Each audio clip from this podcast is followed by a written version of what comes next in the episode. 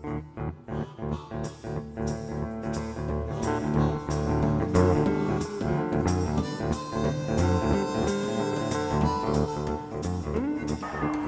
batazo de Gibson, profundo para jardín derecho.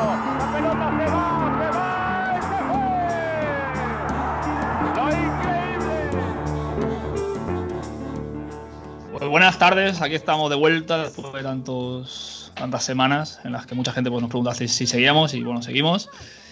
Y después de 10 meses, casi 10 meses de, o 9 de, de no haber competición, pues hoy por fin vuelve con un Nationals Yankees. Y pues nada, antes que nada agradecer a toda esta gente pues que sin partidos ni Major League Baseball que contar, pues se ha empeñado en seguir sacando contenido y la verdad es que pues gracias a todos ellos.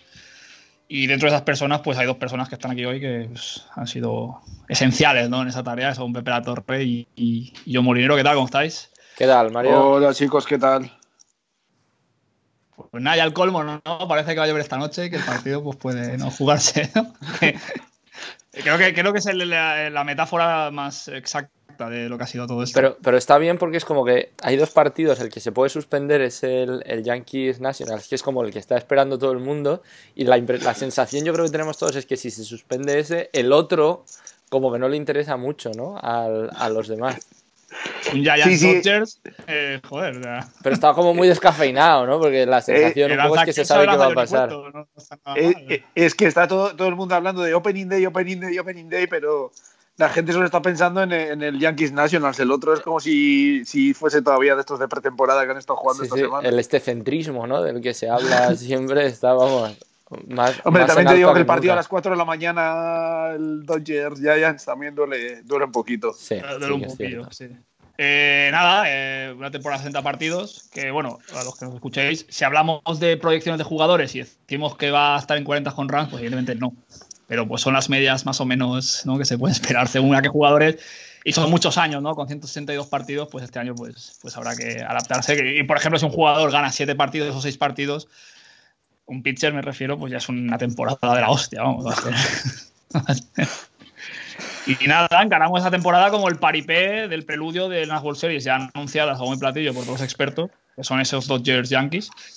Luego hablaremos de ese percance de los Dodgers con, con David Price, pero también podemos decir que los Dodgers ya han atado su futuro a una de las estrellas más importantes de la liga, que es Mookie Betts, y el culebrón de que pues, mucha gente en Boston pensaba que iba a volver y todo eso, pues Pepe ya no, ya no va a ser así. Ya, yo, yo, yo, creo que nos estábamos ahí resistiendo, ¿no? Un poco era la última esperanza, pero a ver, se veía difícil. Yo creo que un poco, a ver, yo no sé, ya por seguir, a ver, ya hemos hablado mucho de esto en general, pero que la sensación era que Mookie no quería, yo creo, seguir en Boston y que por eso en su momento no se le consiguió firmar una extensión. Me imagino que aquí lo que hay que hacer un poco es, sobre todo los Red Sox, no sé, pensar o quién ha fallado para que Betts no quisiera firmar una extensión de ninguna manera con, con Boston. Y bueno, la verdad que sí, tío, que es una pena. Pero yo he de decir que dentro de lo que cabe, y al final esto yo creo que es un poco la mentalidad del fan de los Red Sox, que a lo mejor somos así un poco al final, pues, aunque hemos ganado varias World Series en los últimos años, seguimos acomplejados. Yo decir que que se haya ido eh, a los Dodgers, dentro de lo que cabe, es como, bueno, o sea, es el mal menor, está como muy lejos, está en la otra liga y pues oye, no nos lo vamos a cruzar mucho, porque yo ya mi miedo así, en lo más profundo de, de mí, mi miedo era que se fuera a los Yankees, que, que hubiese sido dramático. Eh, sí, sí, además, los Yankees luego hablaremos un poco más de ellos. Eh, bueno, todos sabemos quién ha fichado ahí en la lomita y, joder, esta noche sí podemos lo veremos, que es Cole. Eh, John, el futuro de los Dodgers eh, ya tiene que caer, sí o sí. Vamos, por lo menos ya irás. Hombre, lo, los Dodgers desde luego están llevan siete títulos, son de división seguidos o Mm. ocho, ya no sé, ya, ya se ha perdido la cuenta, pero sí, desde luego los Dodgers y ya llevan los últimos por lo menos tres, cuatro años, ya han sido de World Series or Bust, pues ya este año y de cara al futuro, pues eh, de tanto este año como los mínimo tres, cuatro, cinco próximos años, su única idea puede ser o debe ser ganar las series mundiales equipo tienen, ¿no? Eh, al final la plantilla más com completa no puede ser, pese a la, el opt-out que, como decías, comentaremos luego de Price y tal. pues es que son fuertes en todas las líneas, sobre todo en ataque, tienen una versatilidad tremenda, un fondo de armario enorme para, para cubrir lesiones y tal, y pues sumas a uno de los mejores bates eh, de, de, la competición, pues es que qué más puedes pedir. La verdad es que superar a los Dodgers este año va, va a ser difícil. Yo, yo no sé, lo que no sé, porque joder, los Dodgers se les, es verdad que creo que no tienen, digamos, compromisos salariales, creo que es después de 2022 o una cosa así, pero o sea, en los próximos, o sea, si a Mookie le han firmado 12 años, en esos 12, antes de que se cumplan esos 12 años, por supuesto, vamos, en los próximos 5, van a tener cositas ahí importantes y van a tener que poner mucho dinero encima de la mesa, que no sé cómo lo van a hacer, porque, o sea, le has dado el dinero que le has dado a Mookie Betts, pero es que se te va a venir Cory Bellinger, se te va a venir Walker Buller, creo que Cory Seager eh, sale el año que viene o dentro de dos a la agencia libre, que en principio es un jugador al que, no sé, le deberías dar, dar el dinero, entonces se pueden encontrar, hombre, no ahora, pero quizá en tres años se pueden encontrar con un problema, con un problema gordo, ¿no? De, de temas salariales en la, en la construcción yo, yo quería, de la plantilla. Yo quería preguntaros, yo quería preguntaros ya, pues Cody Bellinger ya, pues MVP, eh, joder, eh, top 4, top 5, top 3 de la liga. Uh -huh. eh, esto ya, en, en, la, en, la, idea de cada uno. Top 1 para muchos puede ser, pues incluso el mejor jugador de la liga, si, si obviamos a, a Mike Trout. Eh, va a afectar que pues, le haya salido otro gallo en el corral. Porque, claro, ya son dos jugadores del máximo nivel. Yo creo que no, y además me, me atrevería a decir que, que, que, son dos, dos estrellas un poco de perfil así un poco bajo, ¿no? O sea, no tengo o sea, a ver, viniendo Mookie de, de, Boston, ¿no? Y a lo mejor estando más familiarizado con lo que era y tal, yo no he oído nada malo de él, ni nada de esto. Y Cody Bellinger yo creo que tampoco, ¿no? Y además es un...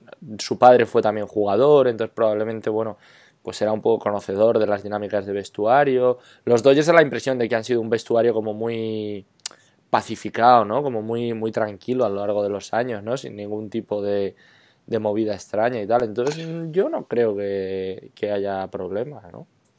Sí, no, yo creo que eso viene un poco de de la forma de ser de cada jugador, ¿no? Yo uh -huh. creo que Bellinger nunca ha demostrado. Yo creo que ya venía en un equipo que ya tenía sus, sus estrellas, sobre todo Kershaw, uh -huh. Turner los últimos años y tal, y que él venía como un poco eh, cubierto por esa gente, un poco dejándoles esos galones. Y yo creo que el propio sistema que tienen los Dodgers de, de no, o sea, no me da la sensación de que sea un equipo que se centra en una estrella concreta, ¿no? Sino que todos los jugadores. Esta, esta es la primera aportan... vez, a lo mejor, ¿no? Que Sí, pero a lo que me refiero es eso, que da la sensación de que todos los jugadores aportan, muchos jugadores saben que tienen un rol muy definido, que no son la mega estrella sobre la que se basa todo y tal, y que no hay una lucha de egos eh, como puede haber quizás en, en, otras plantillas cuando se juntan eh, varios jugadores top, ¿no? Yo creo que ellos saben y creo que también el equipo está un poco inmerso en esa pelea por ganar las series mundiales por fin y que están todos, eh, gente como Kershaw y Turner, los, los veteranos, vamos, los que ya les va quedando poca, poca carrera por delante, que tienen claro que hay que centrarse y que están un poco haciendo piña ahí. Yo creo que el equipo, si lo ha sabido gestionar hasta ahora con los nombres que había, no creo que la llegada de Betts lo, lo vaya a cambiar. Hay, hay, hay, un percance, ¿no? Que es. es eh, no, los jugadores que han optado por no jugar esta temporada y afecta a los Dodgers en el nombre de David Price. Luego vamos a hacer una, un repaso de los jugadores más importantes que pues, han decidido no jugar esta liga. Pero, ¿querías decirnos algo, Pepe? Nada, yo quería decir que, ahora que estábamos hablando de Betts y de, y de Bellinger, que a lo mejor la gran duda un poco es quién va, quién va a ser, digamos, el, el center field y quién va a ser ¿no? el, el exterior derecho, ¿no? que bueno, la verdad que la mayoría de las previsiones están, siguen poniendo a Bellinger como jardinero central y ponen a, a, a Betts en la, en la derecha, pero que no sé, no sé si los, si los Dodgers se han planteado hacer el cambio o no, porque es cierto que Betts viene de jugar como jardinero derecho, pero viene de hacerlo precisamente porque el, el, jardín derecho de Fenway pues es bastante peculiar, ¿no? Con respecto al, al resto de jardines de, de, la liga. Y una cosa que quería decir es que si pones a Betts eh, de jardinero central por la movida, ¿no? Por el sistema, ¿no? De cómo se calcula el Word defensivo y todo esto, el Word defensivo de Betts eh, puede ser una barbaridad en el jardín central de, del Dodger Stadium, que es un estadio con jardines, ¿no? Muy, muy grandes, donde va a poder correr mucho, donde va a poder, ¿no? Cubrir mucho espacio y que eso, que el work que puede, que puede hacer puede ser astronómico, que es un poco, por eso Mike Trout hace como wars tan altos ¿no? en los últimos años, ¿verdad? Que es muy bueno, ta, ta, ta, ¿no? O sea, no voy a ponerle ningún pero, pero que digamos que determinados aspectos ¿no? de su posición y de, y del, y de los jardines del, del, estadio de los Angels le, le, benefician. Entonces, bueno, a ver un poco qué hacen los, los Dodgers, porque es verdad que a día de hoy de las sensaciones que Mookie Betts es mejor defensor que Bellinger, aunque Bellinger lo ha venido haciendo muy bien como jardinero central. En, en esta tesitura de 60 partidos, ¿podemos plantear que un equipo vaya a ganar más de 40? Yo que yo lo veo mmm, difícil, o sea, llegar a 40 quizás más ya tiene que ser algo de una racha estratosférica. Quizás un equipo como Dodgers, ¿no hicieron los Dodgers hace los dos, Dodgers tres años? Son un equipo súper racheado, además, en los últimos años. Sí, y, sí, sí. Pero tuvieron hace dos, tres años que en la segunda mitad ganaron, acabaron con un récord de 60, 20 al, 20 y pocos, algo sí. así raro, que ganaron al final 104 partidos o 105, me parece. Y hombre, puede ser, desde luego tiene, tienen el arsenal como para que lo que no le salve eh, un día eh, el picheo, pues se lo salve el ataque y si no se lo salve el bullpen y tal. Pero parece complicado, ¿no? Con todos los equipos eh, poniendo todo todos los días, eh, va a ser complicado ganar tantos partidos porque hasta si te vas enfrentando, o sea, quiero decir, por ejemplo, ellos en su división, eh, Dodge, perdón, Padres, Cardinals, o sea, Cardinals, Diamondbacks y tal, les, les van a poner todos los días todo en los partidos. Entonces, ganar tantos partidos en la división también va a ser difícil. Eh, todos los equipos en la central y en el. Ah, no juegan contra la americana, pero vamos, el este de la americana tienes Oakland, tienes Houston, tienes Rangers, que bueno, han montado un equipo interesante. Eh, no va a ser nada fácil y con todos los equipos queriendo ganar todos los partidos, porque en cada partido te va la vida prácticamente en una temporada tan corta, eh, va a ser difícil que un equipo pase de 40 y llegue a 42, 44. Quizás un 40-20, pues sí, pero mucho Hoy más empiezan que eso, con un duelo, duelo estatal. Dodgers Giants.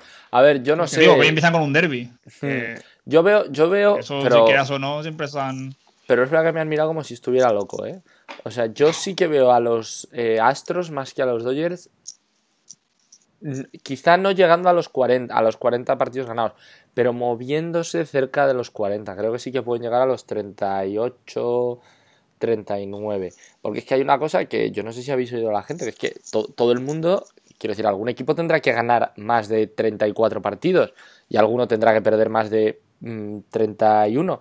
Porque es que cuando tú estás escuchando las, previs- las previsiones para esta temporada, es como cuántos partidos van a ganar los Seattle Mariners. Y es como, no, 31, 29, una cosa así. por encima del 50%. Claro, y luego es cuántos partidos van a ganar los Astros. Y es como, no, 34 más. Y es como, eh, no, o sea, no puede ser que los Mariners vayan a ganar 31 y los Astros 34.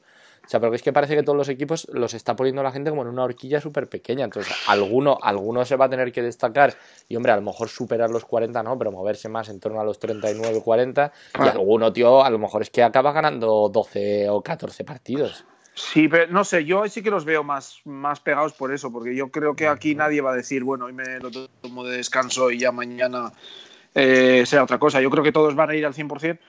Y los, los Astros, por ejemplo, tienen una división bastante tonta con Oakland, que el, el año pasado que ganó 97 por ahí, 90 y tantos.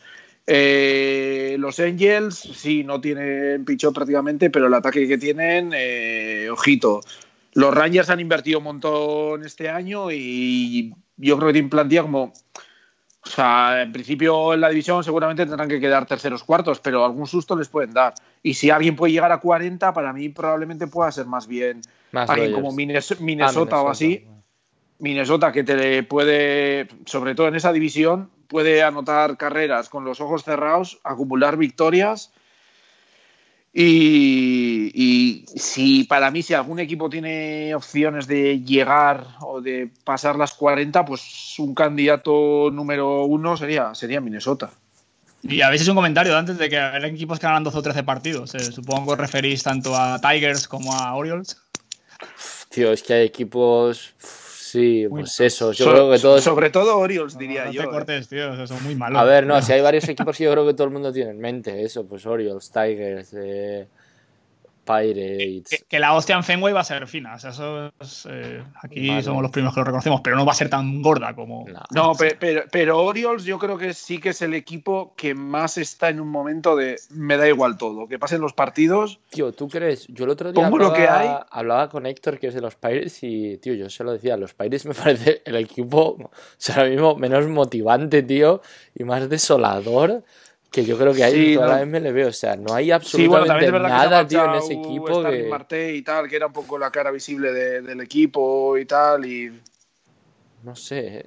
Pero, pero es que Orioles, es que Orioles prácticamente te está poniendo gente de triple A Sí, a ver. y Chris. Davis, que los Que últimos por- años no ha sido también de remedio, triple A. ¿no? Cuidado, cuidado lo que Y- se dice del bueno de Chris. No, es que no sé, yo creo que los, programa, joder. los Orioles hoy en día están ya pensando en que se acabe el contrato de Chris Davis y que llegue ya Andy Rutschman y tal y, y, y darle caña ahí, no sé. Eh, por ejemplo, Tigers pues tienen, a ver si con lo de Casey Mice y Scubal y compañía, Sí, sí. tiene esa motivación de a ver si suben, a ver qué tal lo hacen, tal. Eh, Torkelson dijeron que igual lo metían en el esto de 60 y tal. Se me haría muy raro, pero yo qué sé. Y, no sé. Tigers yo creo que están en la rampa de lanzamiento para, para ir empezando a subir, entonces tienen esa motivación, digamos, pero sí que puede ser Pirates, igual sí también, pero es que los Orioles yo creo que son un equipo que A ver, está... hay equipos yo creo que puede haber falsas sensaciones, pues yo creo que, que es lo que a lo mejor le pasó a Cincinnati el año pasado, que es verdad que acabó como muy por debajo ¿no? del 50%, pero las sensaciones eran buenas.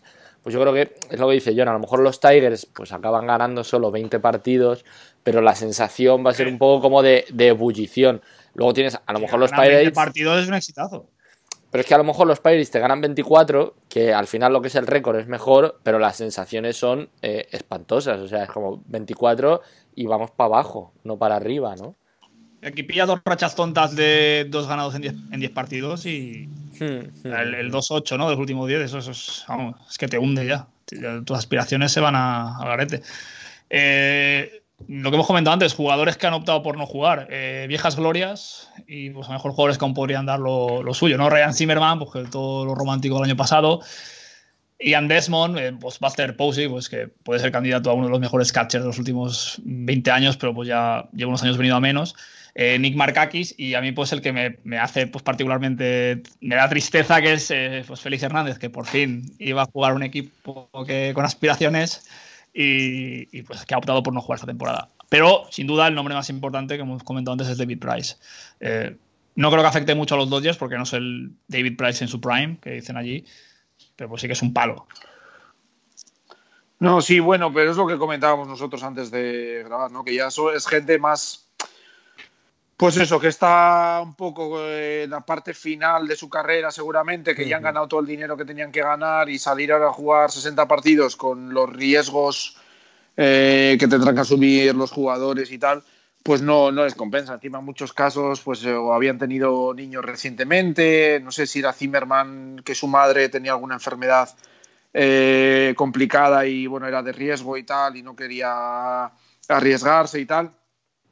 Sí, a ver, yo, Zimmer, el caso de Zimmerman, yo tengo la sensación de que este año he seguido más que nada por estar en el equipo cuando les diesen los anillos y subiesen eh, la bandera el día inaugural y tal, y, y poco más. Y sí, en cuanto a que afecten, pues sí, seguramente Mark X en Atlanta podía ser en cualquier otro equipo, yo creo de los que más habría afectado, pero yo creo que Atlanta tiene bastante fondo de armario y eso que al final se les ha echado para atrás el tema de, de Yasiel Puy, que también ha dado positivo por el COVID y creo que al final no, no lo han firmado, pero tienen No. ahí opciones con Ozuna y tal, tienen opciones que lo cubren. Posey, pues sí que está en la. Estaba ya claramente en la cuesta abajo de su carrera, ya pasando Muy a abajo. jugar de, pri- de primera base para intentar aprovechar su bate y cosas de esas, lo que le pueda quedar. Pero él, encima, él me parece que había adoptado a un niño o algo así y, y no se quería arriesgar.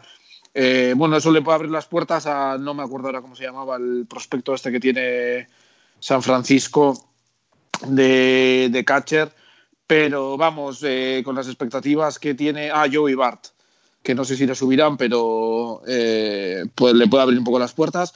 Pero vamos, con las expectativas que tenía San Francisco este año, tampoco es que vaya a afectar. Y sí, lo más probable, el que más afecte de, todos los nombres que has dicho, pues sea Price, porque te redondeaba mu mucho esa rotación, por mucho que en los últimos años también hubiese tenido algún bajón, te redondeaba mucho esa rotación, te daba mucha profundidad. Y es una pieza pues que, que duele bastante perder. Afortunadamente para los Dodgers, pues siguen teniendo opciones ahí de las que echar mano, pero sí, sí que sí que les puede doler un poco perder a Price. A ver, hombre, yo, yo creo que les va que les fastidia un poco el plan, porque es que es verdad que los Dodgers ahora mismo la rotación se te queda con. O sea, es que piensa que los Dodgers han perdido a, a Choi, han perdido a Maeda y han perdido a Rich Hill, ¿no? Que son tres jugadores que es verdad que tampoco han sido como han acumulado muchas entradas en los últimos años, pero es que a día de hoy la rotación de los Dodgers se te queda Kerso, Buller y detrás ya te vienen hombrecillos de estos que, ¿no? Sí, Pues, Wood, Urias, Urias, Claro, ¿qué, tal? Stripling. ¿Qué, qué faceta de Urias hay? Sí, tener tres jugadores con esas garantías de llegar a playoff y saber que te van a responder es que es muy Claro, es que son tres jugadores Y que, a ver, Price responde a esas expectativas. Claro, yo creo que Price en los últimos años por lo menos se ha convertido, yo creo, en un tipo que sabes que, bueno, es verdad que ha tenido algunas lesiones, ¿no? Y que a lo mejor eso le ha limitado un poco, pero que si parece, ¿no? Y parece que estaba ya medio sano, es un tipo que yo creo que te puede garantizar, pues eso, no sé, hombre, eh, aperturas más o menos largas, ¿no? No voy a decir 200 entradas porque este año no nos movemos con esos parámetros, pero que te garantiza entradas largas y un ERA que se va a mover entre, ¿qué? Entre un 3.40 y un 4. Pero visto los Dodgers, te plantas ya en la cuarta entrada con 7-8-0 en el marcador claro. y te lo recoges. Y ojo, que yo, que yo creo que David pasar, Price, David Price, es verdad que este año al final va a haber bateador designado y eso a lo mejor no hubiese, digamos, maquillado tanto sus números. Pero yo creo que David Price, viniendo de una. En general, ha jugado en una división, ¿no? Porque él, sobre todo, ha jugado en la este de la americana, que es una división que ofensivamente es difícil. Hay bateador designado, hay estadios que son muy favorables a los, a los bateadores, etcétera, etcétera. Entonces, yo creo que es una persona que jugando en el este en el oeste de la Nacional sus números iban a lucir un poquito más. Por eso, insisto, el Dodger Stadium es un estadio favorable a los pitchers. eh, no tenías, es verdad que lo hubieses al final tenido, pero bueno, sin bateador designado, yo creo que David Price hubiese rendido mucho, o sea, sus números hubiesen sido mucho mejor de lo esperado en, en la Nacional, hombre, yo, y yo creo eso que trastoca los planes de, de Los Ángeles, hombre, no sé si mucho, pero desde luego un poquito. Bueno, eh, un pequeño detalle para esa para esa ya World Series anticipada. Ya tenemos todos claro. O la gente que sabe, por lo menos.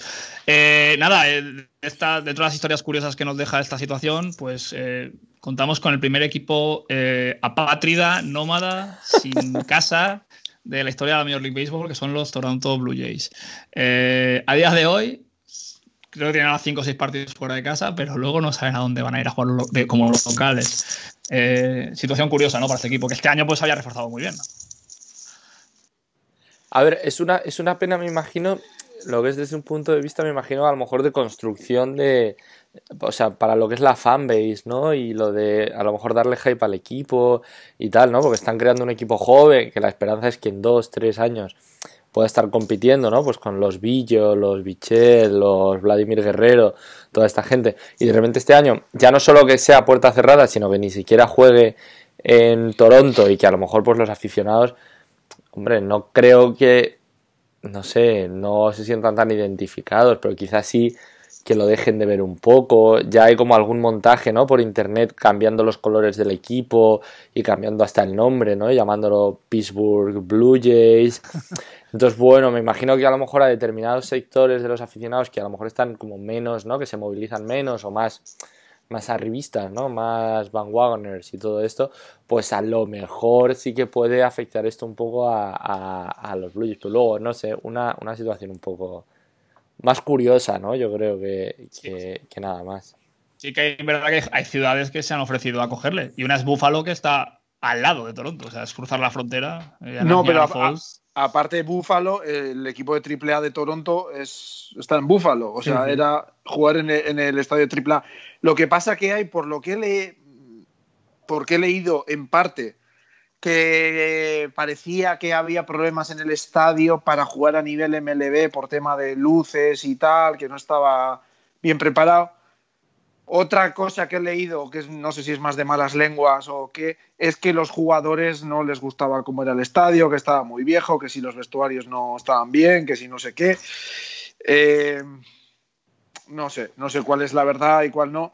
Hombre, Pero yo, desde yo luego, en la- honestamente. en la, situación actual, tienes a, a- el, el estadio de tu equipo de AAA libre a, no sé, cinco- como tú dices, está al otro lado de la frontera. No sé si habrá Es, 50 es- kilómetros eh, o. es lo lógico y lo normal. O sea, es que Eh, no sé sería lo qué- suyo y vas a jugar eh, 30 partidos en casa, tío, pues mm, mala suerte, pues impones dos, dos reflectores extra con luces y los jugadores pues que se duchen en el hotel con agua fría. Ahora en la Liga no Española sé, lo hemos pero- visto con el Levante y con el Madrid. Ahí, ejemplo, ahí va yo, ahí, va yo, claro, claro. Que no me parece Claro, es descabellado, que- ¿no? Porque quiero decir, al final resulta mucho más barato y más sencillo para todo el mundo meter a los, yo qué sé, pues a los Blue Jays en el estadio donde entrenen o en una cosa así, ¿no? Que meterlos en el Rogers Center, que me imagino que probablemente, joder, es un estadio cerrado, que tienes que mover el techo para arriba, para abajo, que es que a lo mejor te vale una pasta poner ese estadio en funcionamiento, ¿no? Y no, No, sé cómo no, otros pero- equipos no lo han propuesto, en plan de, oye, en vez de jugar, yo qué sé, en Fenway, puedo jugar en el campo de, no sé, tío, de, de, de la Boston University, porque total, no va a haber nadie, pues oye, más Sí, sencillo bueno. para todos. Ah, Ahí Toronto el tema es que, en, bueno, en Toronto no podían jugar porque el gobierno de Canadá no les dio autorización.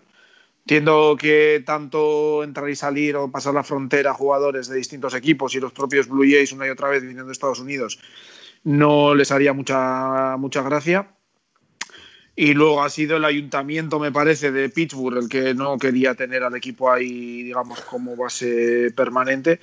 Y sí, es que encima a mí, no sé, me sorprende si, si parte realmente de, de los jugadores o, o tal, teniendo en cuenta que ya han jugado equipos, el tema ese que se sacaron de las Little League World Series, que van al estadio ese que juegan una vez, que no entiendo que los vestuarios no son los mejores y tal. Eh, y encima que al final es una tontería porque los jugadores no se pueden duchar en el estadio, tienen que venir cambiados del hotel y volverse al hotel y ducharse allí, que en el estadio vas a pasar el rato que dure el partido y el calentamiento básicamente.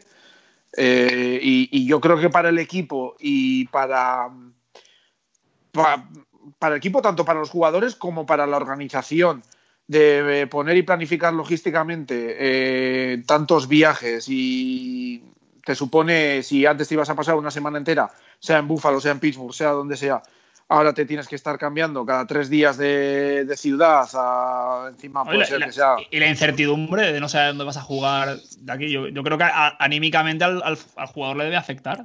Claro, es que vas a estar tres no días sé, en, no sé, en... Le dice, le, le- le dice Miami, la David Guerrero a tres su padre, York, papá, no sé dónde voy a jugar, tío. O sea, yo qué sé, aquí a tres meses o tres semanas. Pero es que yo No creo que como, como todo el mundo está ya un poco mentalizado de que la temporada esta va a ser rarísima, yo creo que ahora, yo creo que ahora los jugadores de la MLB les dicen que les montan una burbuja como la, la de la NBA y yo creo que ni se enteran. Que dicen, pues vale. que, el, que el campo de la NBA es orwelliano total, ¿eh? ahí con pantallas por todos lados. o sea, es- es- me No, recuerda sí, mucho pero- a Gariños del de estudiantes por, por, por el tamaño enanos, reducido ¿no? que es. Es que no, no, no cabe ni la prensa, tío. O sea, No, pero ahí al final es que es cuestión de, no sé, tío. Los- yo creo que los jugadores ya ven- venían o deberían venir mentalizados de que van a ser tres meses a Muy bloque, a pensar solo claro. en béisbol y pues aguantarse un poco lo que, lo que hay, porque todas las condiciones son las que son para todos, ¿no? Están- hacer un experimento de aquí, el, el método Blue Jay. Y ahora los Blue Jays te dan las series mundiales y el año que viene nadie duerme en su puta casa. O sea, todos, todos Ah, en bueno. hoteles, y encerrados y confinados. y- Pero bueno, eh, historias curiosas que nos deja esta temporada tan atípica y que esperemos que, pues, por muy buena que salga, no, no se vuelva a repetir. Que esa es otra, si se acaba. Eh, Ya, yo soy muy pesimista con eso. a- ayer, ayer eh, lo decía Pepe Rodríguez, creo. Eh, Chicago fue el día con más eh, brote, o sea, con más infectados. Quiero decir que es que no estamos ni siquiera en una etapa. Y lo de Florida con la NBA, por ejemplo, que es que ahora mismo No. es cuando más, más Es que- descontrolado está todo. Allí sí que sorprende eh, en medio del caos absoluto. Por lo menos la- las informaciones que llegan hasta, hasta aquí eh, es que el caos es absoluto con unos números increíbles y, y sí resulta sorprendente la confianza que parece haber o que parecen transmitir tanto clubes como MLB en general en que la temporada va a seguir para adelante sí o sí, ya se está hablando de, de playoffs y tal, igual. Pero no sé, sí que parece que el día menos pensado te puede salir que ha habido 10 positivos en los Blue Jays o en los Cardinals o lo que sea y que sí que hay que pa- parar todo, pero es que te pasa lo del Fuenlabrada y con Yo- la yo sé lo que estaba pensando. partidos- seguidilla de partidos que tienes que jugar, el béisbol no se lo puede permitir. Hombre, y, luego está el tema, yo creo que también de, de ahí viene eh, que los equipos ahora ya no están diciendo qué casos tienen de, de positivos y no, porque según, parece que según convenio laboral, al no tratarse de una lesión relacionada con el, con el deporte, eh, entra dentro de la privacidad de los jugadores y no pueden decir que están eh, que han dado positivo. Puede haber jugadores ahora mismo en los equipos que están en la, en la injured list, esta especial que han sacado de- del COVID, eh, porque han dado positivo y los equipos no pueden decir nada y decir simplemente que tiene, están lesionados y están en la IL, pero no decir en cuál, ¿no? Va, Y- va a ser curioso cuando haya un World Cup home run, eh, a ver cómo reciben al. ¿no? al Pues así, ¿no? En plan. Dando la palma- palmadas al aire, ¿no? Tirarle el bote de, de Gatorade. Como, como el famoso home run de Bartolo Colón, que se fueron todos al vestuario. y Sí, estaba va a haber, me imagino que habrá, habrá muchos Hombre, chistecitos de esos, Por ¿no? favor. Si tendría que haber sido todo el campo de los Mets, tío. Todo el City Field fuera, tío. Todo, todo, todo. Sí, no. Pero no sé, sí, va a ser todo, es- va a ser todo un poco comedia, porque en cuanto a gestión de plantillas y tal va a ser todo, todo muy difícil. Antes leía en, en los Mets, eh, por sacarlos como, como siempre, que viene, eh, están, hay dos relevistas que son Jared Hughes y Brad Brack, me parece, que llevan una semana y pico que no se les ha visto en ningún lado, no se les ha visto cerca del sitio de entrenamiento, los Mets no están diciendo nada y Sí, están saliendo rumores de, de que, de que pues, Han ido a Cuba. que estén en la IL de- del COVID porque si no, no es normal de que no se presenten, o sea, de que a, a un día de- del día inaugural, encima son dos jugadores que parecía que estaban fijos para el roster de, bueno, el roster de 30 en un primer momento, parecía que estaban fijos y no, no se sabe ni, ni si están eh, en la ciudad de Nueva York, pues... Yo eh, creo que en cuanto sale un caso de estos de que hay gente en paradero desconocido y que no se reporta y que no se sabe tal, es que están con. Es que Quieren están dar la- con Sí. coronavirus, ¿no? Sí, sí, sí. O sea, no hay. Eh, antes de preguntaros, luego hablaremos un poquito de los dos partidos de esta noche, que son como dos partidos de series mundiales, de las ganas que tiene la gente de verlos. Eh, antes de preguntaros a vosotros dos de vuestros equipos respectivos, tanto Red Sox como que a mí por- particularmente me interesa tu opinión, Pepe, y la de John, que os hemos visto en los directos de 217 y un saludo a Alex Carande, que está haciendo un trabajazo. Pero aquí, pues, un pequeño breve comentario sobre la temporada de los Red Sox, podemos decir nefasta que se viene. Yo a lo mejor tengo algo más de esperanza, pero vamos a hablar de algo que ni siquiera eh, los directivos del año League Baseball pues, podrían hablarnos con certeza, que son los playoffs este año. No sabemos ni cuántos jugadores van a, ni cuántos equipos van a participar todavía. Entonces, ¿cómo lo veis vosotros? Esto Yo- no yo- puede ser yo he de decir que- sino como pues opinión y qué qué queríais queríais vosotros. Porque, claro, Que antes, que antes de empezar a, a grabar, que hemos estado hablando un rato y ha salido el tema, yo pensaba que era yo el que no me había enterado y digo, joder, me imagino que esto de habrán hablado, se habrá hablado ya en algún momento y será un formato distinto y yo no me he enterado, se me ha pasado. Pero no, o sea, hablando con vosotros me da cuenta que nadie sabe muy bien aún cómo va a ser, lo cual, bueno, no sé si me tranquiliza, porque es como, ah, no soy hay yo. varios escenarios. Claro, es como no soy yo que estoy un poco volado y No. que no me entero, sino que es que no lo han dicho, que es como, bueno, ya iremos viendo qué pasa, ¿no? No, e- es otra de esas cosas más maravillosas junto con el traveling tour este de, de los Blue Jays, pues que tiene la temporada que el día que empieza, pues todavía no sabes cuántos se clasifican para los playoffs ni nada. La semana que, la última semana dirán, bueno, va, tú un poco como, como la, el fútbol americano universitario, ¿no? Que luego cuatro tíos se decidirán ahí en una. Podrían, se estaría muy divertido que hicieran una, los, en una los- habitación quién juega y quién los Power Rankings, esos, o cómo se llama. Power Rankings. Esos del fútbol Según, americano. según ¿no? qué equipos han quedado un poco fuera, ¿no? Como esto de la CB, que decían que como el Juventus había quedado el, do- el duodécimo, pues habían tirado un poquito porque pues tiene una fanbase más, Sí, sí, pues, sí. pues más numerosa y eso a la, a la larga es lo que interesa, ¿no? Que, lo- que- que- que el deporte se vea, que se consuma, que las televisiones paguen, porque de perritos calientes y cacahuetes van a sacar poco. Hombre, pe- pero es que viene por ahí todo el tema, parece, ¿no? Eh, lo- los, los equipos, los dueños, quiero decir, ya intentar eh, durante las negociaciones eh, ampliar los, los playoffs, eh, que ahí sí que fueron previsores porque sí que intentaron, ahí sí que mostraron dudas de que se pudiese completar la temporada porque ya les estaban diciendo a los jugadores que les iban a dar un bonus extra si se jugaban los playoffs. Entonces, eh, pues ya intentaron ahí colocarles eh, o ampliar eh, el número de equipos que entraran en playoffs, pero claro, eh, a más equipos, más partidos, más partidos supone más dinero de televisiones y eso había que repartirlo. No se llegó a un acuerdo en su momento y parece ser que han estado negociando hasta ahora y que están intentando cerrar flecos para antes de que empiece la temporada eh, llegar a un acuerdo para el reparto posible de, eso, de ese dinero extra con los jugadores para ampliar lo- los playoffs, pero claro, pues está todo un poco pillado con pinzas y un poco que nadie sabe en qué va a acabar la cosa. Luego habrá movidas como lo de ahora quieren hacer la Liga de 24, que afecta a tu numancia, Pepe, Sí, sí, sí, en eso en estamos. segunda división. O sea, eso pasa por no dejar las cosas claras desde el principio, ¿no? Y, por ejemplo, ha pasado con el fútbol, ¿no? Que al final, pues un partido no se ha podido disputar y ha descuadrado par- un partido que justamente implicaba a alguien en el ascenso y en el descenso. Que no vaya a pasar en septiembre que un equipo, pues que está a punto de jugar a la wild card, pues yo qué sé. Pero en ese, en ese se sentido suspenda me, y- me da la impresión de que a lo mejor nos acercamos a eso demasiado con la mentalidad un poco del fútbol europeo de aquí. Yo creo que allí funcionan de una manera como más corporativa, ¿no? Y que las franquicias son más conscientes de que es la liga en conjunto, ¿no? O sea, la MLB como empresa un poco la que tiene que ganar, entonces me imagino que yo creo que, que llegar a unas a una situación de consenso, que más o menos todo el mundo acabe contento, yo creo que será más o menos más sencillo, ¿no? Que aquí, pues que si cuando quedan dos semanas de repente te dicen que, no sé, pues que, no sé, ya me voy a poner un poco tal, pues que no hay wildcard. En vez de ampliar los playoffs, imagínate que los reducen.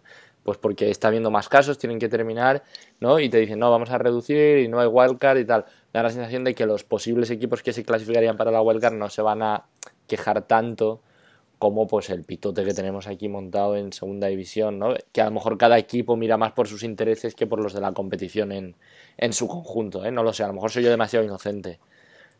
Pero No, sí que lo creo que que las que ligas no- americanas funcionan más como una empresa, Sí. ¿no? A, a- Claro, a pero yo gran escala. que- cerrados, que no hay tema de, de descensos y tal. Claro. y Claro, que- claro, claro. Claro, lo, lo que no, lo que yo no sé y la duda que me, que me surge es si, claro, en un momento de urgencia, por lo que tú dices, un repunte de casos, lo que sea y tal, pues venga, eliminamos la wildcard y que pasen o, o dos partidos de wildcard, vez del sí. partido wildcard, pues sin más, que pase el que mejor récord tiene de los no campeones de división y ya está. Y eso igual se puede hacer, pero yo entiendo que ampliarlo y de repente meter mm, cuatro equipos más, por así decir, no será tan fácil, ¿no? Entiendo que eso lo tendrán que acordar antes de que empiece la temporada. Pues como no lo hagan de aquí a dos horas. Claro, no, por eso, pero es que no lo sé, porque entiendo que resulta más justificable decir vamos a poner menos porque hay que acabar rápido, Por que ejemplo, ahora va todo bien, vamos a meter 10 equipos más. caso absurdo. Ahora pierde la serie los, los Dodgers 3-0 contra los Giants, o 4-0, no sé cuántos partidos juegan. Pues a lo mejor van a pulsar para decir, oye, eh, playoffs de 16. Hombre, yo no creo, yo no creo, yo no creo que metan. Yo creo que lo que son los playoffs, playoffs los van a dejar igual, ¿eh? Yo creo que lo que a lo mejor hacen es meter más wildcards, ¿no? No lo sé. Tres partidos en la Wildcard, por ejemplo, o algo así. O sea, al mejor de dos.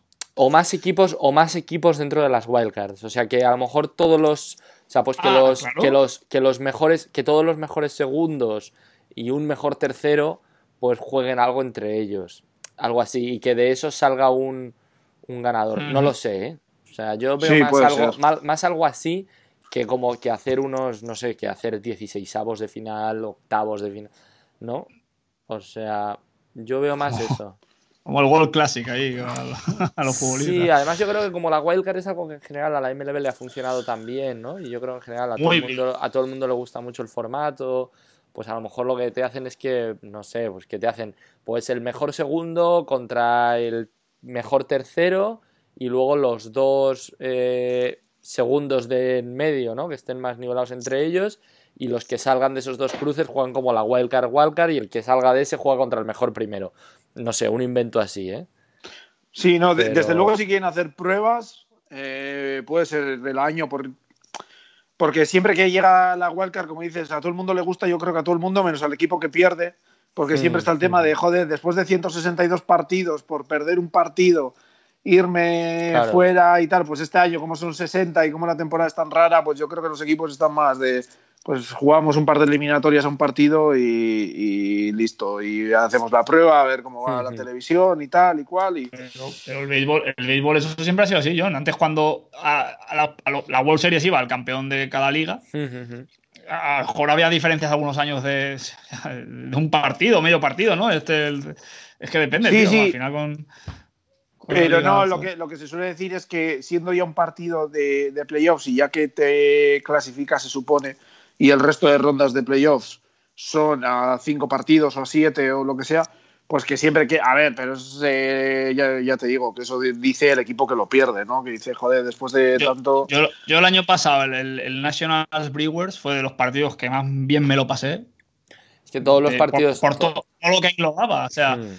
Y, y ver a Josh Hader patinar, que no se lo esperaba nadie, y, y- y yo qué sé. y- no, como, no como sé. espectador, desde luego que es una. Juan Y, acordaos, porque- acordaos hace dos años que tuvimos dos partidos de desempate, ¿no? Si no Correcto. recuerdo mal. El Y Cavs y- Brewers y, el Rockies. Eh, Eh, Rockies No, ¿Dodgers puede ser?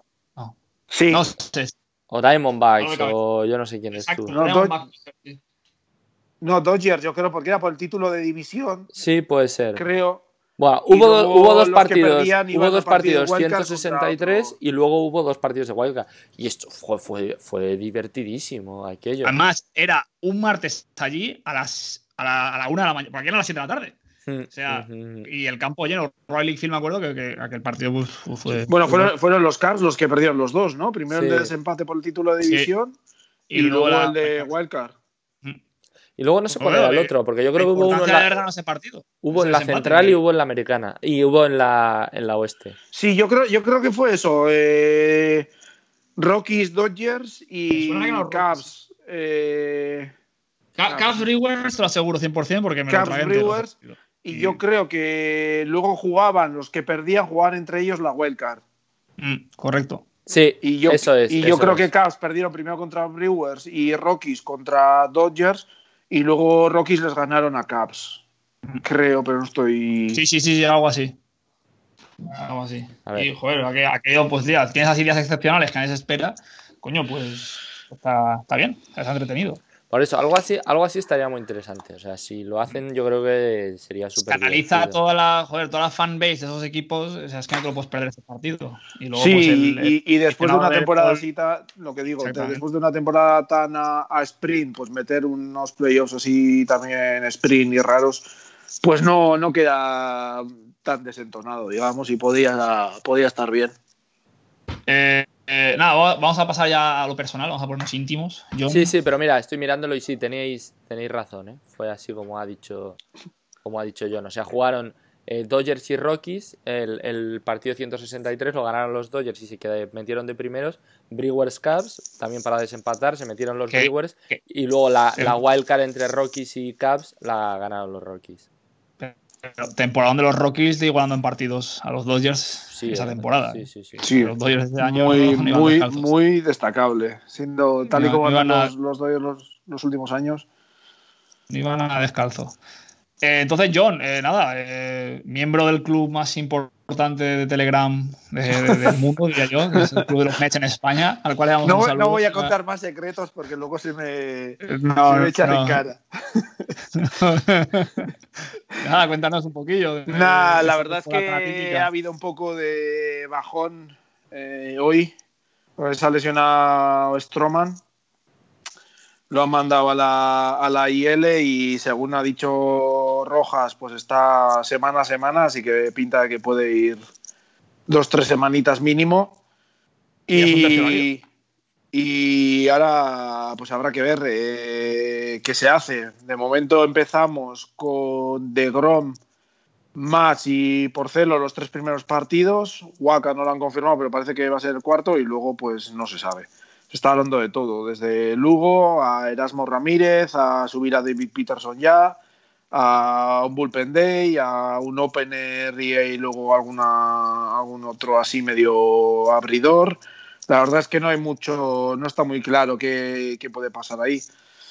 Entonces parece que... Como dato curioso, perdona, que, que Pete Alonso va a jugar con un micrófono toda la temporada. Sí, O sea, que vamos a oír todo lo que dice y todo lo que. Algo- Me, parece una yo- gran yo creo que noticia, mola, yo tengo- O sea, sí, Pero sí, creo sí. que es, eh, si no me equivoco, para alguna algún serial o algo que está preparando MLB.com. Vale, no es para las retransmisiones de los partidos, sino para algún serial o algo que está preparando MLB.com o, o no, Netflix. no creo en que sea tan fino de, o- de que se pueda emitir todo lo que dice un jugador de béisbol, por muy buena Sí, persona no, que porque sea. ya fijo que tienen que andar con el pitidito de cada, cada Tío, pero me parece que- una persona súper indicada para elegir hacer esto, tío, porque a mí me resulta de los tipos como más entrañables y que Sí, mejor me no, caen el de toda la MLB, ¿eh? A, a Yasiel Puig no se le iban a poner. O sea, Claro, claro, no, no, No. pero eso, Pete Alonso, tío, me Porque encanta, ¿eh? nombre.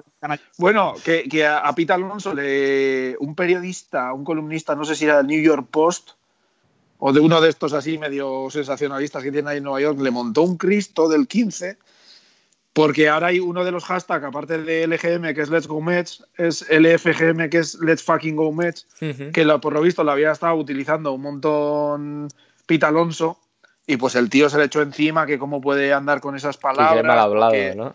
Que eso que era un mal hablado, que, que es el es. ejemplo de, de cómo se están destruyendo los deportistas y la sociedad en general, no sé esto, qué. esto da mucha pereza, tío. Todo el buenísimo y lo Sí. políticamente correcto. Y ahora hay un GIF que me encanta, que se ve así unas letras L, LGM y de repente Eh. aparece Pita Alonso con una F gigante y la planta así en medio. que, que es buenísimo. ¿Cómo Y- no bancar al eh, tío? O sea, Y sí, no, pero el equipo yo creo que este año vamos a depender mucho de- del ataque, a ver cómo está Céspedes y tal, porque eh, da un poco de miedito, antes se daba un poco de miedito después de, de, de Grom y Stroman, mm, sobre todo por Celo y Waka, a ver por dónde iban a salir. el que no esté muy puesto, recordar que Sindegard, pues. Eh, ha Sí, pasado por- Tomillón. Y, y eso, Waka sí lo has debido estar haciendo muy bien en estos partidos sin tres cuadra y tal. Que el otro día, de hecho, le, le tuvieron que poner bateadores extra en un partido porque se los estaba merendando a todos con, no sé si era la chincha, por la cáter o no me acuerdo exactamente, pero lo debía estar haciendo muy bien y tal, pero queda la incertidumbre ahora de... Que, que- que ese chaval prometía en, en San Luis al principio de su carrera. Sí, eh, y a mí me gustaba. ¿no? sí, veremos, a ver. Partido favorito de los tiempos, eh, que fue el quinto de la Serie Mundial de 2013, lo la- lanza él. Lanza él contra Lucky en, en Fenway y no lo hizo nada mal. Llegó a las cuatro entradas que para ser. Ahí tenía 22 años ese chaval. y, Sí, es joder, que empezó muy, muy para- joven, tío, y luego es verdad que no ha acabado siendo lo que se esperaba. ¿eh? Pues sí, ahora eso. Queda un poco ver a ver qué, qué pasa, porque parece que el Lugo también se está enfadando porque no le ponen de, de abridor, que él quiere ser abridor. Eh, no sé. Como aficionados de los Mets que llevamos eh, el optimismo por bandera, porque si no, no, no se puede sobrevivir. Notes pues, la ironía en la voz de John Molinero. Con- confiamos, confiamos en. Yo confío en que tenemos, podemos hacer cosas chulas este año, sobre todo si aguantamos hasta que se recupere Stroman. Pero En ahora sí que va a ser ir partido a partido. Filadelfia, prácticamente. Washington y Atlanta se retiren por COVID y pues, otros. Sí, no, no vendría como- mal. No, yo sí creo que Atlanta ganará la división, pero creo que teníamos para pelear por, por Wildcard. Sí, yo creo que los Dodgers van a pelear por la. eh, los Dodgers, los Mets van a pelear por la wildcard, ¿eh, John? O sea, que yo les he A dado ver, en las, si en las aguantamos hasta que previsiones. Stroman y Stroman lo hace más o menos bien. Yo les he dado segundos de la división en todas las chismas estas que he hecho en las previsiones y, y eso. Y, o Sí, sea, yo les- segundos yo y con wildcard. segundos también. Entonces, pues eh, confío en ellos. Luego empezarán como el culo y ganarán 25 de los últimos 30 partidos para volver a emocionarnos para el año que viene y estaremos en las mismas el año que viene, pero Pero, Pero- veremos, a ver. Hay, el hay año que mucha, hay viene- mucha incertidumbre, El año que viene ya hablaréis de, de Pete Alonso como candidato al Hall of Fame. por Y- supuesto, por supuesto. Y al Si, si- será si- si es que no lo es ya. Si es que es no que lo no es lo ya. De- del puto mismo lo es. Aquí eh, somos fieles defensores de, Sí, sí. de jugadores como él. Eh, nada, Pepe, eh, nos ponemos más pesimistas ahora, ¿no? A ver, a mí me gusta porque yo, yo no hablaba de que, de que Waka, de que Waka y Porcelo no le dan garantías en la rotación de los Mets y probablemente Waka y Porcelo serían a día de hoy el número uno y número dos de la rotación de los Red Sox, ¿no? Yo creo. Creo, que- creo, que, creo que es el primer programa que sale por celo y que no doy la coletilla. eh, Tú ahora mismo, tú ahora mismo lo comprarías con los ojos cerrados, ¿no? A Porcelo. por celo. y, y lo ponía en el opening day. Yo, yo creo que lo, lo mejor que podrían hacer los Red Sox por, por los aficionados, de, por sus aficionados, es a todos los que en Boston y alrededores hayan comprado o estén suscritos al NESE, no hayan pillado el MLB TV o lo que sea, regalarles un marcapasos directamente para ver los partidos porque Yo, yo he oído a gente, tío, a, es eso, a gente, ¿no? De esta que, que sigue la actualidad de los Red Sox, ¿no? En, en blogs y tal, que están un poco como medio, a ver, también un poco en broma, pero en plan echando un poco de menos a Clay Buckles, ¿no? Como, joder, o sea, ¿quién nos iba a decir que le íbamos a echar de menos, eh? O sea, es que ahora mismo Clay Buckles, eh, ojo, las garantías que daría en la rotación, pues es que- es que ahí está. Eh, de momento el primer partido va a Eovaldi. Bien. Pero bueno, que- bien, pero bueno. bien. Viene a cuatro entradas. Claro, viene a cuatro entradas y porque por lo menos, eh, no sé, sabes quién es y tal, porque ya luego... Bien, a ver, es que estaba buscando la rotación exacta. partido, cómo la estaba. 18 No sé, no sé si a Zach, si a Zach Godley, no sé si lo han fichado ya o no. Yo todo lo que he leído y tal lo dan como fichado ya y que seguro, pero creo que aún no es oficial del todo. Pero Es que la, la proyección de roster resource de, de la rotación es como para echarse un poquito a llorar. ¿eh? sí, es como, es como que es como que no conoces a, a nadie, ¿no? A lo mejor. Eovaldi, Martín Pérez, Ryan Weber, Matt Hall y Dylan Covey. Sí, sí. Dylan Covey, ¿cómo será que no tiene ni dorsal todavía? No, no. asignado. eh, así está. No, Hay que, hay que decir que Eduardo Rodríguez, que es nuestra única esperanza, eh, pues en dos o tres semanas puede que vuelva a superar el COVID. Ujú. Y, y bueno, pues no se nos ha ido JD Martínez, Bogarts, pues a ver la evolución de Devers este año. Yo quisiera preguntarte por ello. Porque Nintendo después del año pasado yo ya no sé qué esperar de él. Pues yo he oído a gente, tío, fíjate, en esta tal, que es verdad que todo el mundo da como muy. como que el candidato idóneo para el lead-off a Benintendi. Y hay gente que está diciendo que a lo mejor el lead-off, porque es verdad que Benintendi no lo ha hecho muy bien, como que no se ha sentido muy a gusto y que a lo mejor deberían poner a Alex Verdugo de, de lead-off hitter en vez de a Benintendi. Esto creo Un- que lo, he- un- lo he leído, lo he leído esta mañana, creo, ¿eh? Un, O- o un ayer. segundito que ve que es, hay noticias de alcance, por eso no era por. Pero ¿Puedo parece que Juan Soto? Juan Soto ha dado positivo en COVID. Ah, tío. Así que no está hoy en. Pues era de los más atractivos para esta noche. No está hoy en el partido. Pues. A ver, los, los, los Nationals ahora mismo sin Soto, lo que es la ofensiva, se les hunde un poco, ¿no? O Se les hunde un poco, es- entre un poco y, y totalmente, casi. Es porque- Trea, Trea Turner contra el mundo, ¿no? Un poco más o menos. Básicamente, porque Cabrera y dos, tres y semanas tal no de- te mantienen el, el ataque. Son piezas de apoyo muy buenas, pero no te mantienen el ataque. Que bueno, no lo hemos comentado, pero la otra gran estrella del ataque de los Nationals, antes de seguir con los Red Sox, eh, ya se ha ido a Los Ángeles, a los Angels, y Anthony Rendon, pues ya no. Está en la tercera base de, del equipo de la capital. Otro, Eh, otro, nada, otro, sigue otro equipo, otro equipo que para echarles también de comer aparte, porque vaya tal. Pero bueno, no, si de los Red Sox tampoco es que haya mucho más que decir. Que, oye, Eh, llegaremos a las 25 victorias que siendo sí, que sí. generosos. Tú, eres una persona muy pesimista, que sí. Yo creo No, yo pues, leo muchos autores realistas y del pesimismo de las sociedades occidentales. de- Yo confío, de- yo confío mucho, yo confío mucho en el bullpen de los Red Sox, que la gente se me ríe también mucho, pero sí que creo que puede medio. medio Joder, pero funcionar. el ataque, te quiero decir, sí, eh, la, la rotación por lo menos es un desastre y el bullpen, Hmm. pues bueno, habrá, hay piezas raras. Pero el ataque El ataque puede ser. Joder. Los Rexos pueden ser, yo creo, perfectamente el equipo que más carreras te anote esta temporada. Y hombre, Con Devers, Es que, es lo que, es JD. que lo que yo pienso, que puede ser un equipo de, de 8-7 todos los partidos. Y Mm. de 10-9 y de. hmm. no tiene Sí, por qué tiene, serlo. tiene- tiene toda la pinta, desde luego.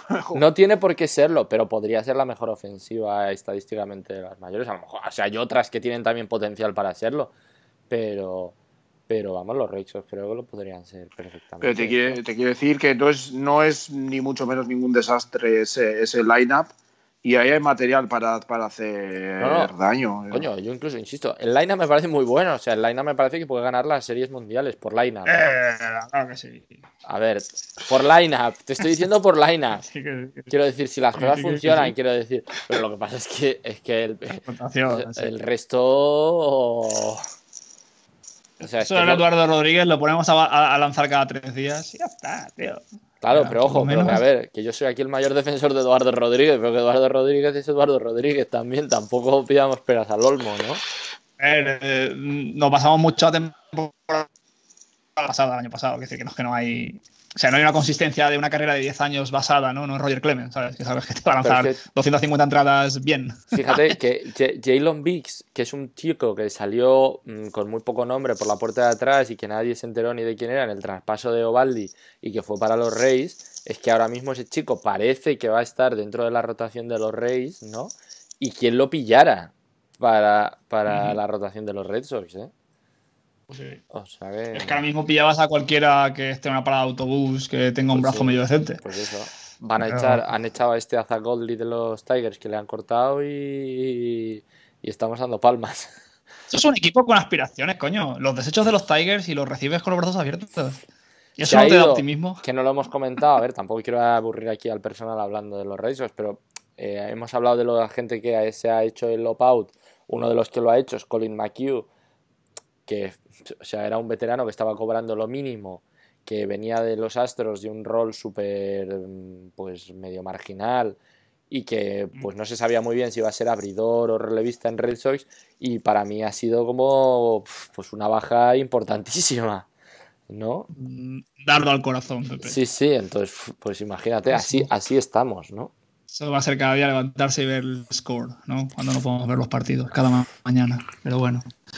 Eh, Además, no, la, la- no hace tanto que fuimos felices, por lo menos. los pitchers, incluso los relevistas de los Rexos, son muy desesperantes. O sea, el, el bullpen no es tan malo como la gente piensa. Lo que pasa es que concede muchas bases por bolas, lo que lo convierte en algo todavía más desesperante. Mi amigo Henry, mi amigo Barnes, mi amigo Workman, que por cierto creo que va de closer este año. Eh, ah, No sé yo, no sé yo, no sé yo eso. bueno. eh, Yo mi única atentos. esperanza es que menos, menos Warman y Barnes, creo que todos los demás eh, pueden lanzar dos entradas, digamos, bien. O sea, no siendo peores de lo que son cuando lanzan una. ¿No? Vale. Entonces, bueno, por lo menos, no sé, hay ahí para ir rellenando Si, entradas. si, si conceden la primera entrada que lanzan cinco carreras, si en la segunda conceden dos, yo creo que ya lo podemos considerar una, una mejora Un y algo por lo que está. Y, y en, me- en menores no tenéis nada que os pueda echar una mano ahí. Tío, está Jay Groom, que es un tipo que creo que lleva cuatro años en menores y ha lanzado 50 entradas, porque ha tenido Tommy Jones y de todo.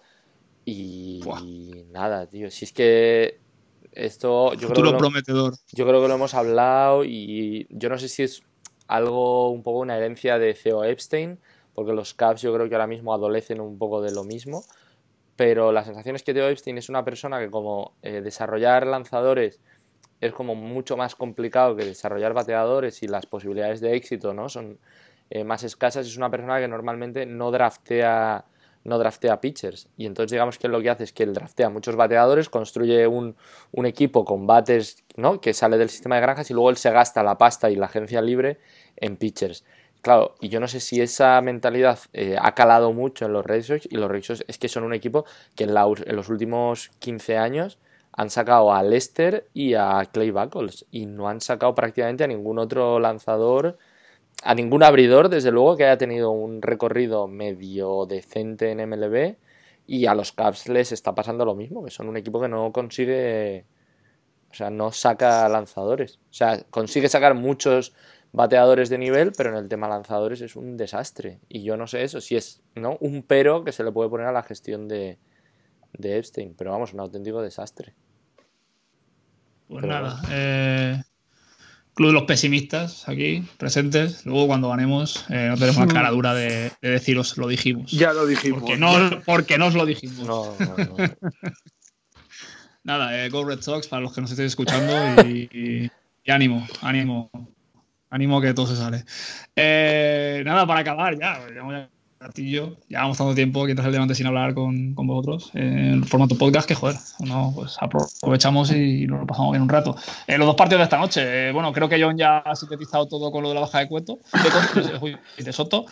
Y, bueno, nada, eh, Yankees por cinco carreras, bien. Eh, Gerrit Cole a ocho entradas, para no abusar. Y ¿cómo veis el partido esta noche? Pues así a priori, con, la dificultad que tiene eh, siempre en el béisbol hacer pronósticos a, un solo partido, pero que va a depender todo de lo que haga Scherzer. Si Scherzer se saca un partidazo y, y no permite carreras, pues los, los Nationals tienen opciones, porque entre la falta de Soto, que iba a ser todo el centro del ataque este año, eh, y el golpe moral que supone de repente en el último momento perder esa pieza y tal y cual. Es que me parece que el, y revisando también ahora un poco cómo quedaba el, el, roster y tal, la sensación de que me quedan los Nationals es que tenían a Soto eh, haciendo el papel que hizo hasta la llegada precisamente de, de, Soto Rendón, un poco de encargarse de todo el ataque o de que todo el ataque gire en torno a él y ponerle alrededor piezas que le pudieran aportar, pues Turner corriendo y robando bases, eh, eh, Thames este año, Cabrera y tal, a ver cómo funciona Kibum, pero eh, me da la sensación de que los Nationals ahora se han quedado por lo menos las dos semanas o tres que tendrá que estar apartado ahora Soto sin el verdadero motor de, del equipo. Entonces es un golpe muy, muy potente. Anímicamente te debe también afectar. Sí, sí, claro. Y Mera presencia ya, vamos. Generar carreras porque pierdes esa, esa pieza que realmente daba miedo en tu, en tu lineup. Entonces facilitas mucho más la labor al pitcher rival de ir más al ataque y ser más eficiente y pueden llegar. Incluso a mí no me sorprendería hoy un Gerrit Cole eh, lanzando 7, 8 entradas. mm, Porque Hombre, tiene que se lo gestionarán, pero, el fichaje, o sea, pero decir, puede, yo pero creo que es un puede buen salir momento para lucirse. puede salir perfectamente a retar a todos los contrarios, salir un poco al ataque, digamos, y conseguir outs rápidos. Entonces no me extrañaría que llegara muy, muy adelante en el partido. La verdad es que se pone muy costa arriba el tema para, para los Nationals. Fin, de todas formas, lo veremos, tenemos que verlo. Son muchos meses sin, sin verlos, así que. Eh, evidentemente, tampoco ya desnivelada hacia el lado del Bronx.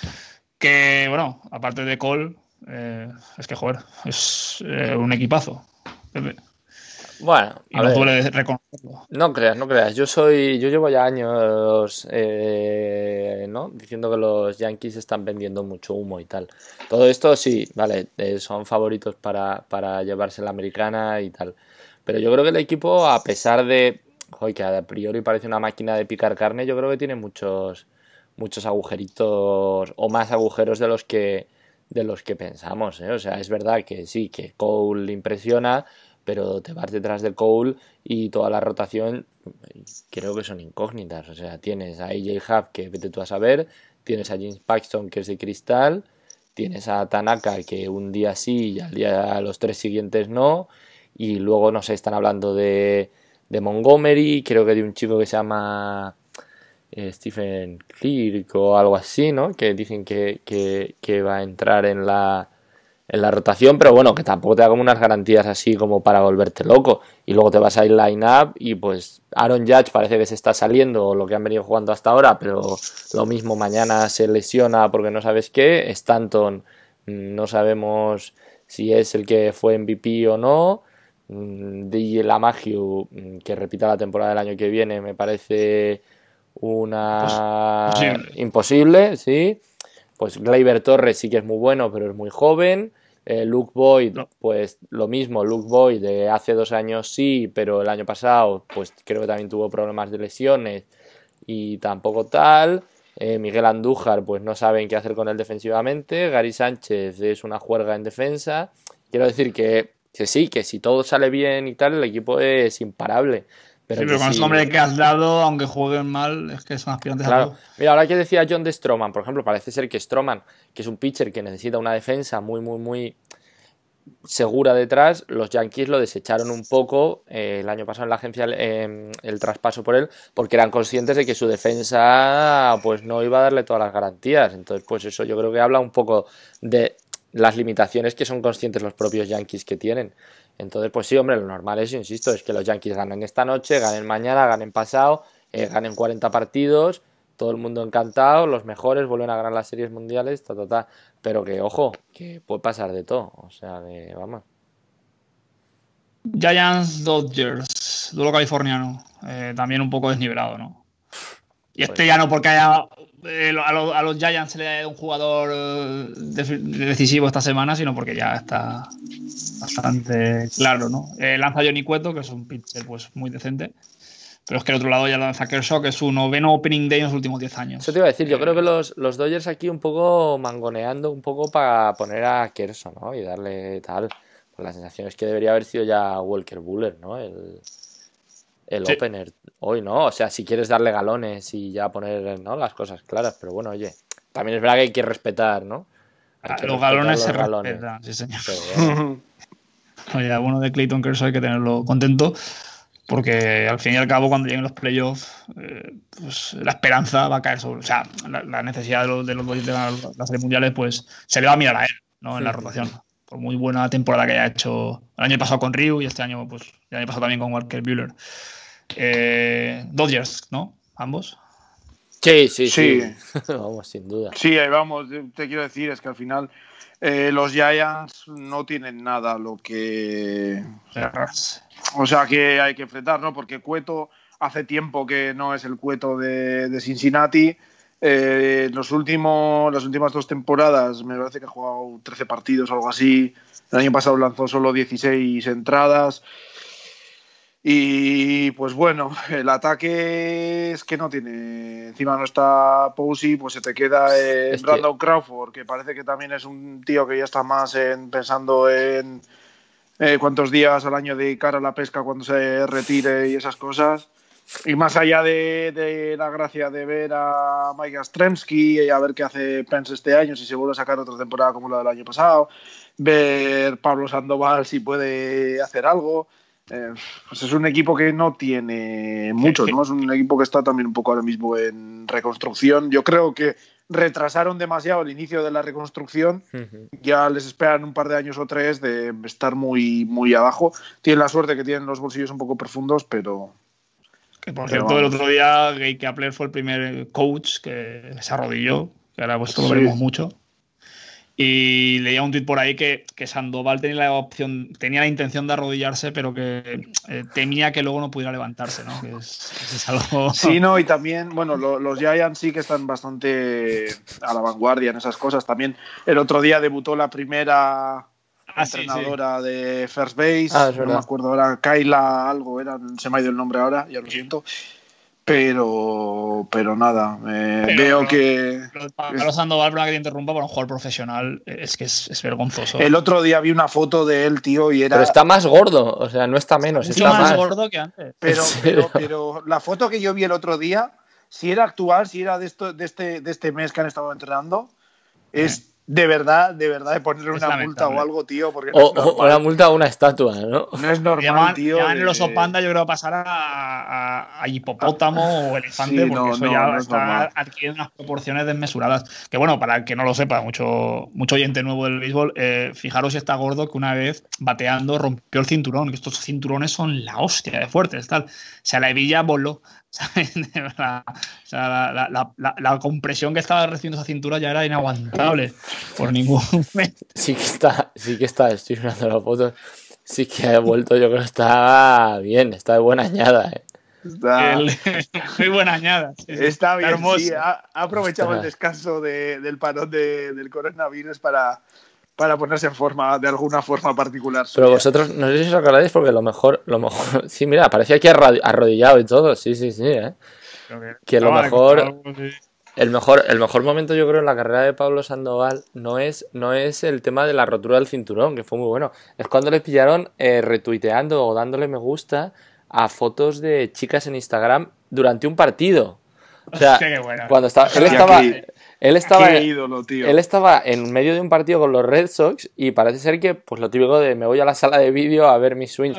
Y de repente, eh, creo que fue Jared Carrabis, por citar aquí a todos los periodistas, se dio cuenta de que en Instagram, durante un partido, él estaba comentando eh, fotos de chicas en Instagram en vez de pues estar haciendo lo que, bueno, yo que sé, lo que decía que estaba haciendo. Pero eso en la época de Red Sox, ¿no? Eso cuando estaba en los Red Sox. Sí, sí, Ah, sí, los, sí, glo- sí. los Glory Days, John. Los Glory Days. lo- los Red Sox, de todas formas, con, con la gente que está en el banquillo descansando, tiene problemas porque cuando O hacen, o hacen mucho o no hacen nada, ¿no? Tendrían que encontrar un término Sí, medio, sí. ¿no? Entre, entre el Apple Watch y el pollo frito, la cerveza y eh, Instagram, tío, tiene que haber un Hay, término hay- medio. hay muy buenas breweries en, en Boston.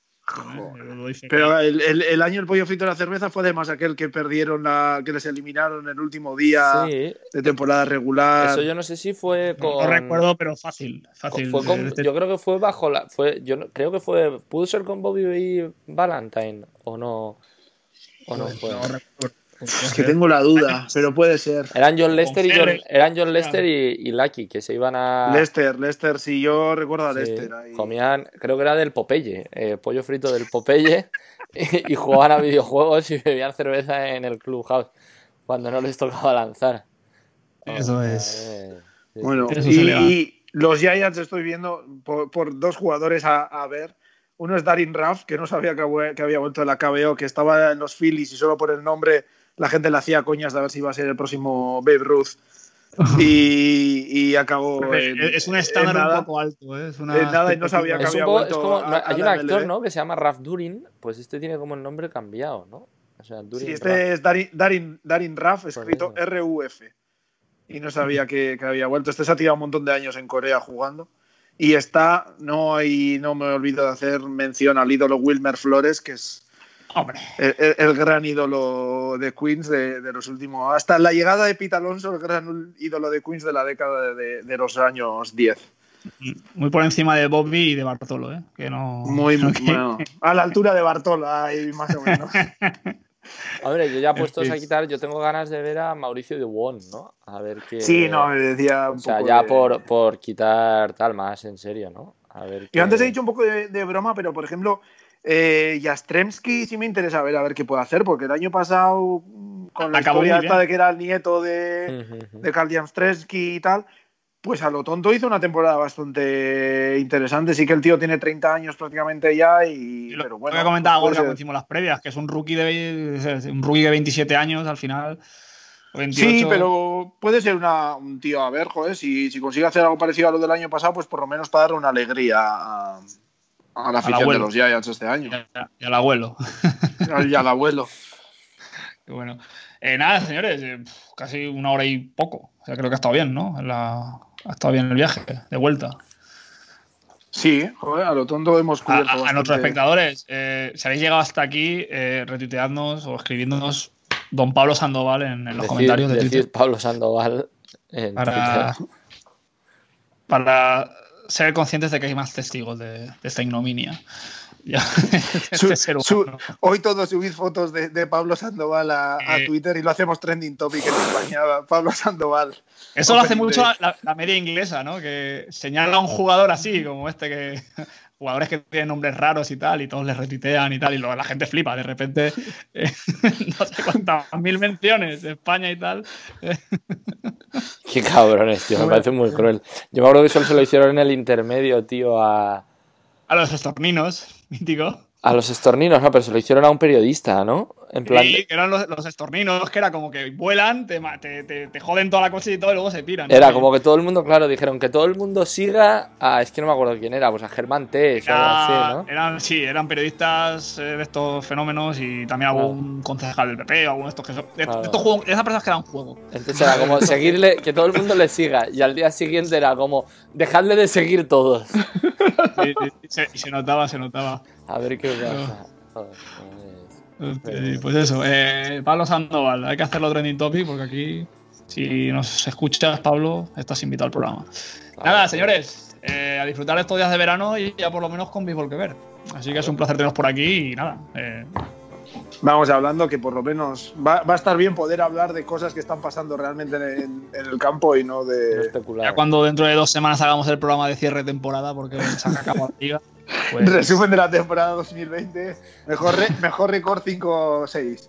y alguien por encima de los 700 de bateo, que dice, vamos, tío, será el puto Sandoval, ya veréis. Pero, pero con asterisco. Pero eso te iba a decir, ya habrá alguno diciendo, pero hay que ponerle asterisco. Pues sí, a según qué estadística, así. Pues nada, chicos, un placer y un abrazo. Un abrazo.